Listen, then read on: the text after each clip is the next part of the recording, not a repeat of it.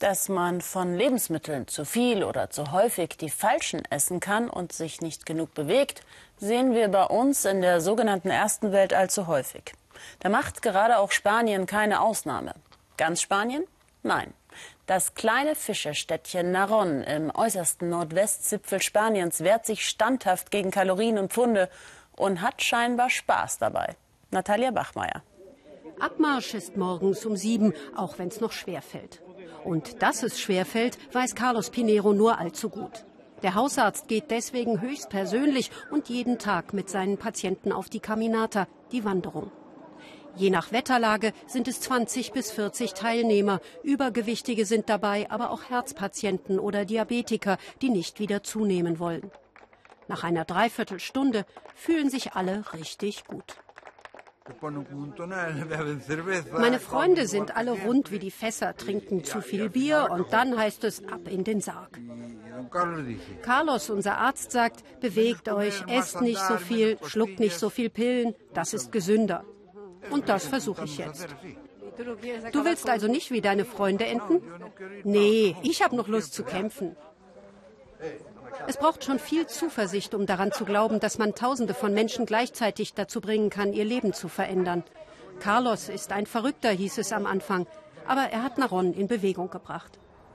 Eine Kleinstadt in Galizien am äußersten Nordwestzipfel Spaniens, in der mittlerweile fast 4000 Menschen, junge und alte, gesunde und kranke, den kollektiven Aufbruch gewagt haben. Und dabei haben sie nebenbei ein ganz neues Gemeinschaftsgefühl entdeckt. Bohnen sehen ist Schwerstarbeit. Hochkonzentriert geht die Truppe aus dem Kindergarten zu Werk. Denn jetzt wird noch eins draufgesetzt. Zu jeder Bohne kommt ein Maiskorn. Und wozu Maiskörner da sind, das weiß nun wirklich jeder. Da wächst jetzt Popcorn draus. Hm, nicht ganz, aber jetzt kommt Lorenzo ins Spiel. Der kann erklären, dass vor dem Popcorn der Maiskolben da war an so großen Pflanzen. Er kann zeigen, wo die Äpfel für den Apfelsaft wachsen.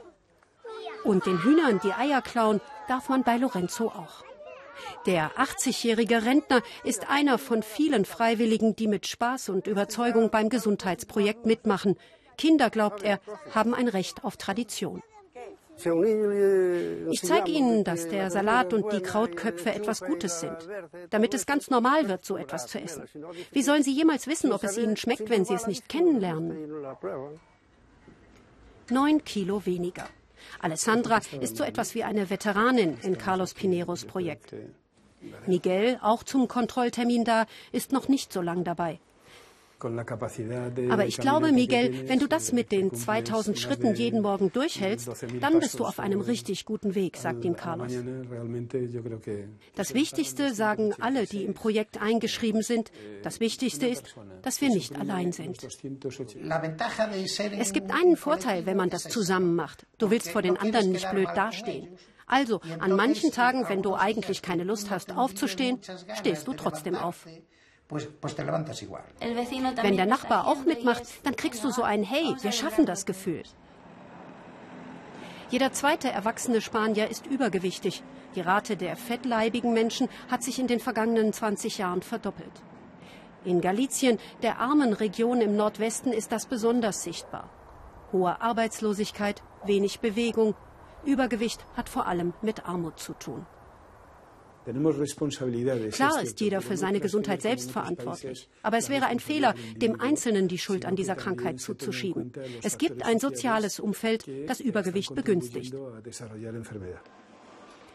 Meeresfrüchte und Fisch waren früher in Galizien ein Alltagsessen. Heute sind viele dieser Produkte teuer geworden. Im Einkaufswagen landen dann oft Fleisch, Brot oder Eier. Das ist günstiger und schnell zubereitet. Müsste nicht so sein, findet Diego Plattas. Guck mal, heute mache ich Sardinen. Sardinen haben gerade Saison. Das ist blauer Fisch mit gesunden Fetten und gar nicht teuer.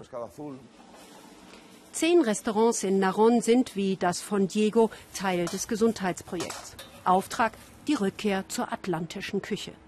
Und zwar so, dass sie jeder nachkochen kann. Nachfragen von glücklichen Gästen sind dabei ausdrücklich erwünscht. Das ist doch kein Hexenwerk. Behandle ein gutes Produkt gut und genieße es, egal ob es drei Minuten dauert oder eine Stunde. Aber die Menschen nehmen sich einfach nicht mehr die Zeit zum Kochen. Dass ein Gesundheitsprojekt auf die Expertise von Köchen, Rentnern und Patienten setzt, ist mittlerweile auch Thema auf Fachkongressen. Was in Naron passiert, ist so noch nicht dagewesen, finden Wissenschaftler, und deswegen absolut preiswürdig. Diese Initiative ist einzigartig. Sie versucht wirklich jeden einzelnen Bürger in der Stadt zu erreichen. Das haben wir bisher noch nirgendwo gesehen. Und damit es funktioniert, darf es auf keinen Fall langweilig werden. Das ist die oberste Regel, die sich auch die örtlichen Schulen verordnet haben. Kinder sollte man nicht missionieren, sondern motivieren, fanden die Sportlehrer. Und die Kinder durften einfach mal ausprobieren, was schon den Großeltern Spaß gemacht hat. Die alten Spiele hatten alle längst vergessen, aber wir haben sie wieder ausgegraben. Und wenn ich mal eine Regel vergessen habe, frage ich einfach meine Großeltern, wie es geht. Beim Fußball sind Jungs und Mädchen immer getrennt, aber die alten Spiele können wir alle zusammenspielen. In den nächsten zwei Jahren sollen bis zu 12.000 Menschen in Bewegung gebracht werden. Die Projektleiter sind überzeugt, dass sie das hinkriegen.